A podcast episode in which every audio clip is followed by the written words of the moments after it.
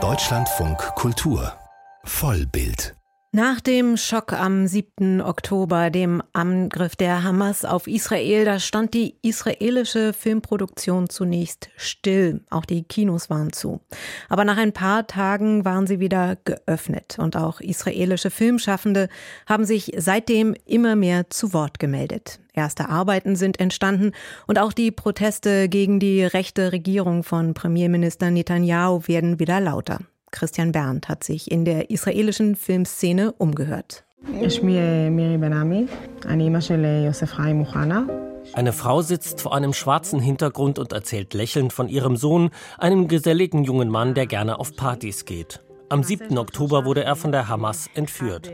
Das berührende Porträt gehört zu einem Video-Interview-Projekt, das israelische Filmschaffende direkt nach dem Angriff der Hamas mit Angehörigen der über 200 entführten Geiseln gestartet und online gestellt haben. Mitproduziert werden die Videos von Regisseur Eliran Pellet. Mit den Videos wollen die Filmschaffenden erreichen, dass man in Israel und in der Welt nicht nur die Zahlen, sondern auch die Menschen hinter der Tragödie zu sehen bekommt, sagt Pellet. Er kenne niemanden, der nicht jemanden verloren hat. Sein bester Freund wurde von der Hamas ermordet.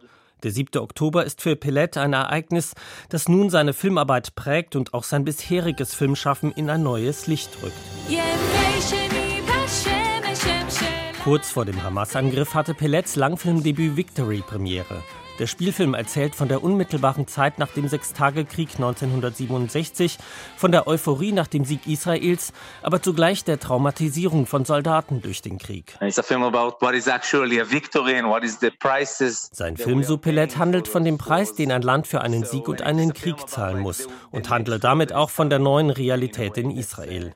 Wie anders jetzt der Blick in Israel auf manche Kinofilme ist, davon spricht auch der Leiter des Filmfestivals und der Cinemathek in Jerusalem, Ronny Mahadav Levin.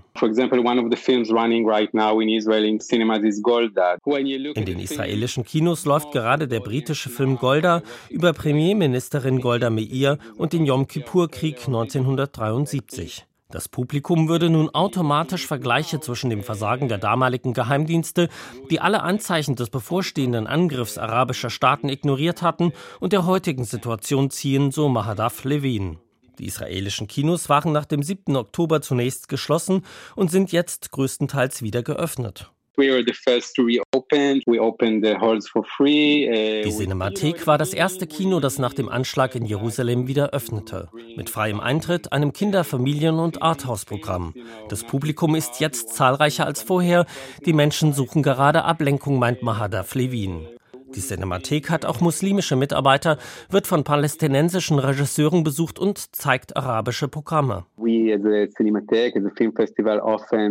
Cinemathek und das Festival erleben oft Demonstrationen von Rechten gegen ihre Filmprogramme. Die israelische Filmszene war auch stark in der Protestbewegung gegen die rechte Regierung in diesem Jahr involviert. Im Moment, so Mahadav Levin, demonstrieren die Menschen auf den Straßen zwar hauptsächlich für eine Rückholung der Geiseln aus Gaza, aber diese Demonstrationen, meint er, verbinden sich mit Protesten gegen die Regierung. Mahadav Levin ist fest davon überzeugt, dass die Regierung nicht überleben wird bis zum Ende des Krieges. Darauf hoffte auch die Vorsitzende des israelischen Forums der Dokumentarfilmschaffenden Chagit Ben Yaakov.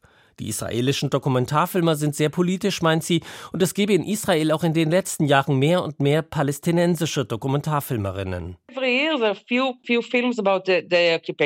Jedes Jahr, so Ben Yakov, gibt es einige Dokumentarfilme über die Besatzung, letztes Jahr zum Beispiel eine Doku-Serie über Gaza. Zugleich aber, meint sie, ist es für palästinensische Filmemacher schwer, öffentliche Filmförderungen zu bekommen.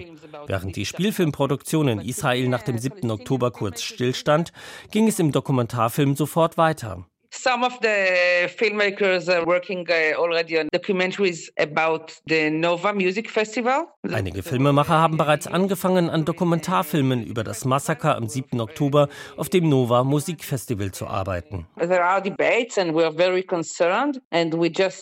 es gibt viele Debatten unter den Dokumentarfilmern über die aktuelle Situation.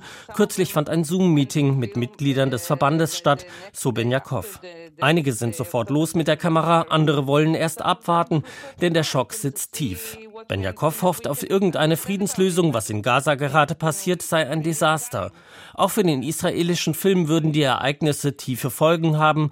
Die Katastrophe des 7. Oktober gehöre jetzt unauslöschlich zum israelischen Gedächtnis it's hard to talk about Israel uh, without talking about the Holocaust or the, the Yom Kippur War. Man könne kaum über Israel sprechen, ohne über den Holocaust zu sprechen oder den Yom Kippur-Krieg, so Ben Yaakov.